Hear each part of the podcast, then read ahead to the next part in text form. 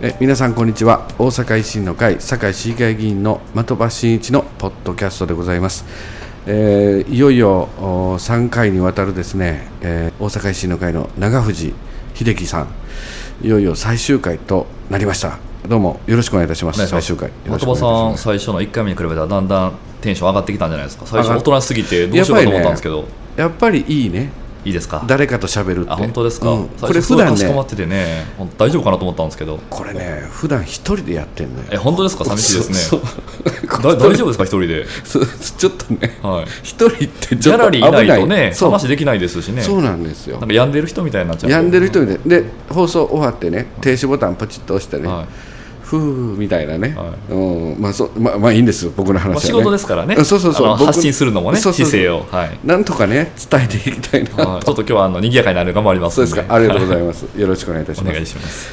でまあ前回はですね堺のポテンシャルについていろいろお聞かせいただいた、まあ、いよいよあのー特に大阪市はね地下鉄市バスをはい。株式会社化してますしね、まあ、僕らあの堺でのいろんな政策の議論の中で、はいあの大阪市バスがもう株式会社になったら、ん。あれ？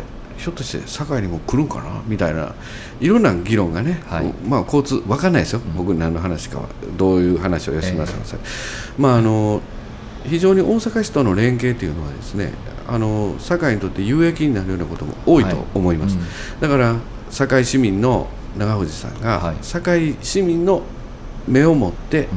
それの取捨選択はい。をしていただけるっていうのは素晴らしいそうですよね。特に、まあ、幸い大阪市は270万人の堺の3倍ぐらい人口が多い大都市なんですが、うん。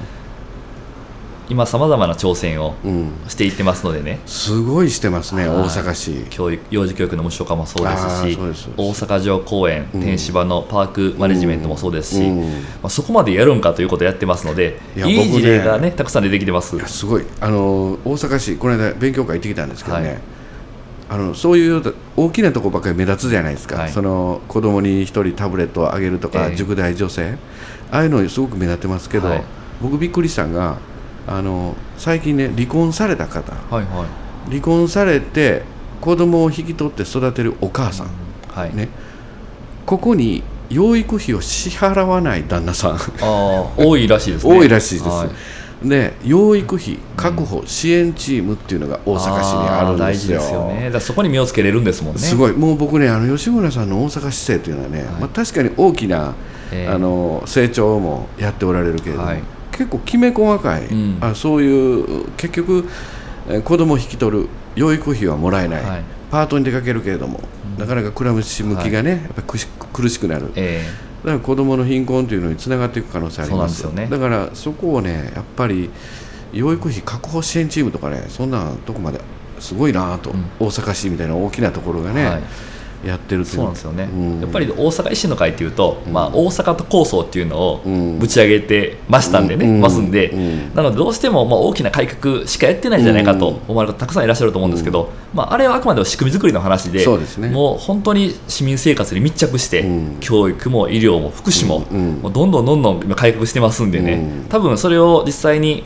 あの大阪市内ではうん。実感してらっしゃる方ってたくさんいらっしゃると思いますよね。そうですよね、だからやっぱり僕らも堺もですねやっぱりあの長渕さんと吉村さんで話し合ってですね、はい。うん。まあ、その辺いろんなねあのこういったことも大阪ではやってみたよとかいろいろ同じええ。維新の中でのね,、そうですね。あのこれスピード感が出るんじゃないかな、そうですよね、うん。まあ、今までねあの2年3年かけてやってきたことっていうのを、うん。もう半年とかねもう次の予算でそれを実現できるってことはうん。僕大いにあると思いますよね,、そうですよね。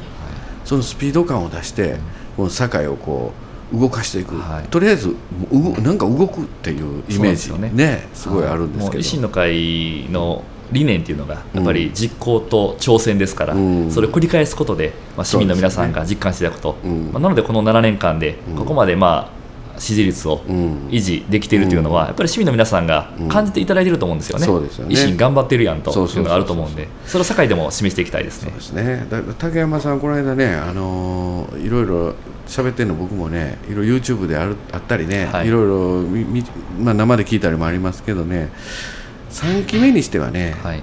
やっぱりちょっと政策面の訴えがほぼないですよね。う。ん。あの維新の批判とかは多いんですけどね、ええ。ーやっぱりこのまままた4年間やって12年間行ってしまうとですね、これ大変やな思いますね、例えばあの堺市民会館もねはい。もう建ててしもてますでしょ、うん今。そうですね。で理長の森ももう立っちゃってるので、もうどないすんねんみたいなね。まああの状態にだんだんなってきますんでね。仙北ニュータウンももっとね本当にあの各世代はい。現役世代そしてシニア世代がねバランスよく暮らしていけるしっかりとした街づくりにねしていくのにやっぱり大阪府との連携もやっぱり必要でしょう。そうなんですよね、えまあそこをどこが主体的にやっていくんかと、うん。で自分でやりますって手を挙げるっていうことは、うん。まあ責任を持たなきゃいけませんよね。そうそうですね。で仙北ニュータウンにしても今 UR が入っていて、うん、入ってる。府営住宅があって、うん。堺市営住宅があって。そう。市営住宅は今ないんですあ今ないんですか？南区ないんで。あそうですね。じゃあ UR と府営住宅が半分半分ぐらい。そうですそうですまあ、それだけじゃあそしたらこれは UR だからとかこれは風だからとかそうなんです。いうことでで金利センターは市が持ってるんいやであれは風ですかね。ね微妙なんと、はい。まあ、今返還はしていってるんですけど、ええはい。一部だからまだ残ってたりとかそうなんですよね。ねうん。やっぱりそこをまあどこが責任を持ってやるかと、うん。私はもうこれは堺がやるべきだと思ってます、うん。専務ゴリュートに関しては、うん。ですから府営住宅もこの堺で受け入れて、お受け入れる、はい、おで堺でしっかりと、まあ、それを開発をどうしていくかとそれ二重行政の解消ですね。いやそうですよ本当に。あ20世の南区では長きにわたってえ二重行政大阪市の二重行政は、えはい。建物がダブってるとかでしょ、うん南区はなんか牽制し合う二重行政なんですよね。そうなんですよね。ここから風ですとかね、はい。そこから C ですとか言われてね。あの二次行政ないって言ってますけどね、うん。やっぱりし公営住宅で、うん。まあ、市営と府営があったりですね、うん。同じ地域の中で風の施設があったりです、やっぱ住民サービスはもう市が責任持ってやりますと、一元化でね。はい。はい。やるべきだと思いますよ、うん。その覚悟でもちろんです。風ともはい。交渉してい、えーいくと。はい、そうですね、仙北ニュータウンのまちづくりはえ堺市がどう取って一元化してえはい、住民の皆さんの声も聞きながら、しっかりとスピード感を持って進めていくと。そうですね。民間の力を活用しながら、うん。まあ、民間がやるべきところと、うん。堺市がやるべきところ、うん。役割分担して再仙北ネタの再生、すね。はい、実現したいですね。そこをやっぱりいかに線引きしてコーディネートしていくかっていう仕事をですね、やっぱりあの長藤さんやったらできるんじゃないかなと僕思いますね。そうですはいい。ろんな発想を取り入れながら、い。挑戦していきたいですよね。うん。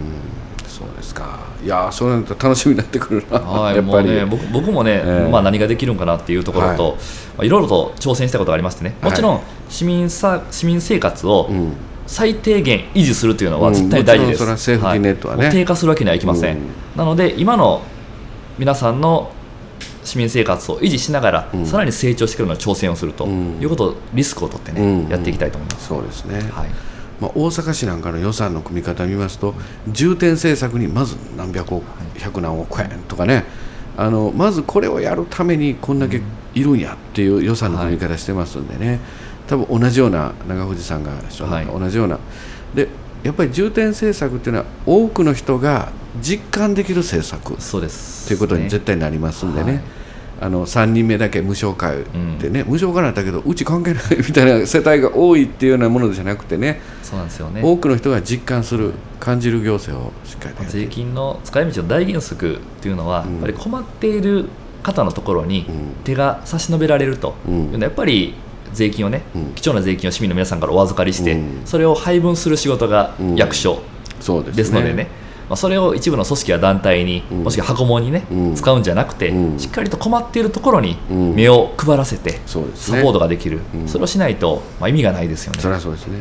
だから税金上げてそんなんするんじゃなくてね、はい、そうです。やっぱり改革してえしっかりとあの無駄遣いを取り戻してきてね。そうですね税金上げる前にね、まだできることたくさんあると思いますから。いっぱいあります。はい。大阪市別に増税してませんからねそですよね。あんだけようなってますけど、えそうですか、まあ、そまあ、今、ちょっと聞いてても、もう目の目力がね、出てきました。あの馬場信之、ええ。いますよね、大阪市の会、馬場さん。で僕はあの JC 時代からの、もう兄貴分といえば、親分といえば、遠藤隆。ああ遠藤さんね。衆議院議員18はい。区います、僕ら JC 時代これね西林さんも含めてみんな現役でやってたんですけどね、もう飲んで話す言葉がね、はい。北高難定が悔しいっていうのはもうずーっと前から言ってまして。もうやっぱりそれだけ前からあったんですよねそういう課題っていうのは。馬場さんもね、はい。遠藤さんもやっぱり政治にだんだん入っていったのは、うん。この北高南低をねなんとかしたいと。はい。これが多分根本的なね、うん。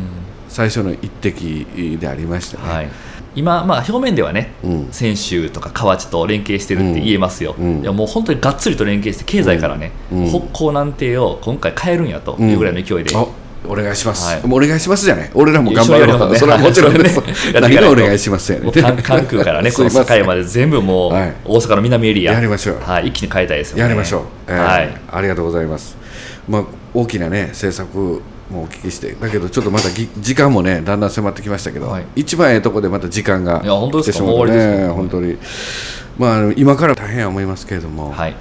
体力面。はい大事にしてくださいね。そうですね、えあの今いくら食べてもええ。太らない感じでですね。朝から晩まで活動してますので、あそう。はい、好きなもんいっぱい食べれますからえ好きな食べ物って何なんですか？肉です。焼肉です。あ肉？はい。え焼肉？焼肉大好きですね。でもいけてないんです最近。うんまあ、奥さんおれへんからね。体調管理ちゃん独身なんですよ。としてください一人暮らし歴22年なんでそこは大丈夫です。大丈夫ですか。まああの本当にあのこれからますます結果すると思いますけど、はいえーなんとか最後まで戦い抜きましょうそうですね。頑張りましょう。よろしくお願いします。ありがとうございました。今日はどうもありがとうございました。中藤秀樹さんでした。ありがとうございます、ありがとうございました。失礼いたします